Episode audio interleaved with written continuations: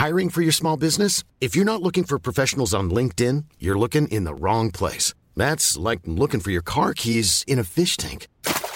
LinkedIn helps you hire professionals you can't find anywhere else, even those who aren't actively searching for a new job but might be open to the perfect role. In a given month, over 70% of LinkedIn users don't even visit other leading job sites. So start looking in the right place. With LinkedIn, you can hire professionals like a professional. Post your free job on linkedin.com slash people today.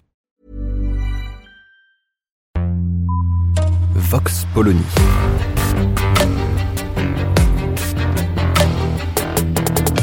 L'actualité vue par la directrice du magazine Marianne, Natacha Polony.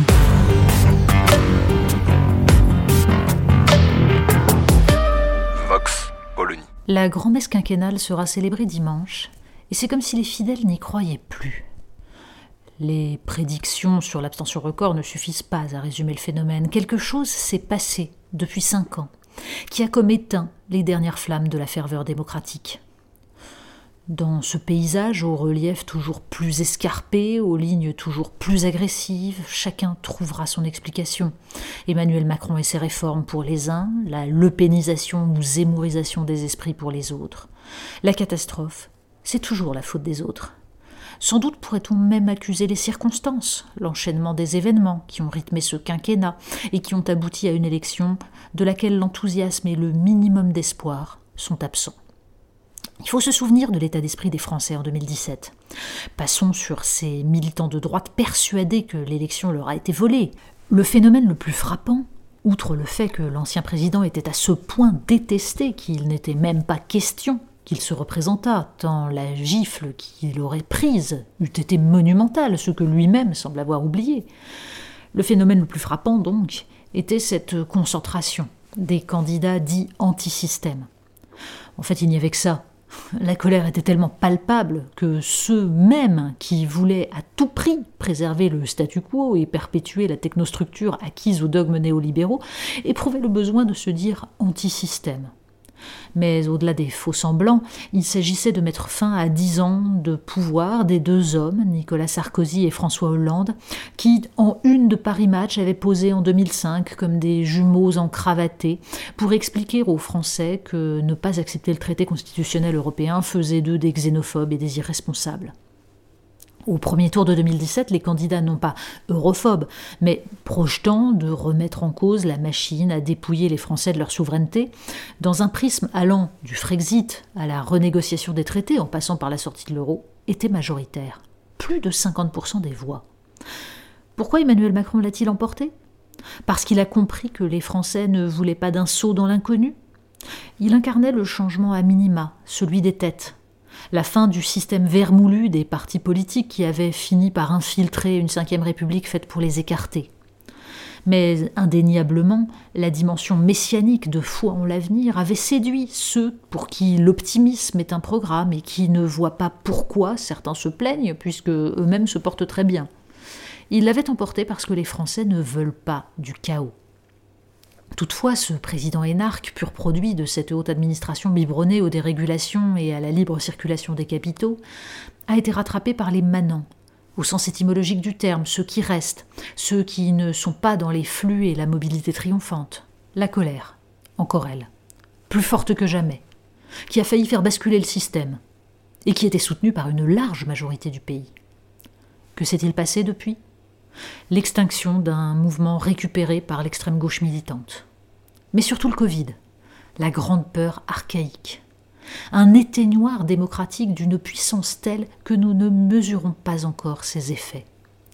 Tout à coup, nous avons accepté que l'État, pour notre protection, s'immisce dans notre intimité, nous soumette à des règles que nous savions absurdes, nous déleste de notre libre arbitre. Une suspension de notre statut de citoyen mais pour notre bien. Et finalement, une majorité a trouvé cela plutôt confortable. La dépression se soigne chez un psy, pas dans les urnes ou par le débat démocratique. Même quand une épidémie de dépression dénote un malaise collectif lié au délitement de la communauté nationale, au renoncement à l'autonomie et à la liberté. Le surgissement dans cette campagne présidentielle de 2022 des questions alimentaires et de mode de vie sonne comme un aveu il ne nous reste que cela. le barbecue entre amis. Tant pis pour Valmy, le peuple souverain et l'émancipation collective. Cela dit, il faut se souvenir qu'au début de cette campagne, avant que la nouvelle vague de Covid puis la guerre en Ukraine n'efface toute possibilité de débat, L'un des sujets était justement la remise en cause des traités européens et des règles confisquant la souveraineté des Français. C'en était même un peu louche, pas un candidat, Emmanuel Macron compris, qui ne promette une renégociation des traités. Quant à la saturation ces derniers mois des discours de campagne par les mots souveraineté et protection, c'est à la limite du comique pour qui se remémore les sentences de 2017 sur le thème Le protectionnisme c'est la guerre et le mépris généralisé pour les vieilles lunes comme l'indépendance stratégique, industrielle ou alimentaire. C'est la preuve que les lignes ont bougé, que certaines idées sont enfin passées, imposées par le réel. Mais ce qui ne relève que d'une posture s'écroule facilement face à la puissance des intérêts coalisés. Il faut la force des citoyens assemblés, et pas seulement le jour du vote, pour mener cette politique. Mais s'ils ont plutôt prévu un barbecue entre amis. Vox Polony. Retrouvez tous les podcasts de Marianne sur les plateformes de streaming. Et puis les analyses, articles et entretiens de la rédaction sur marianne.net. Et surtout, n'hésitez pas à noter cet épisode et à nous laisser vos commentaires.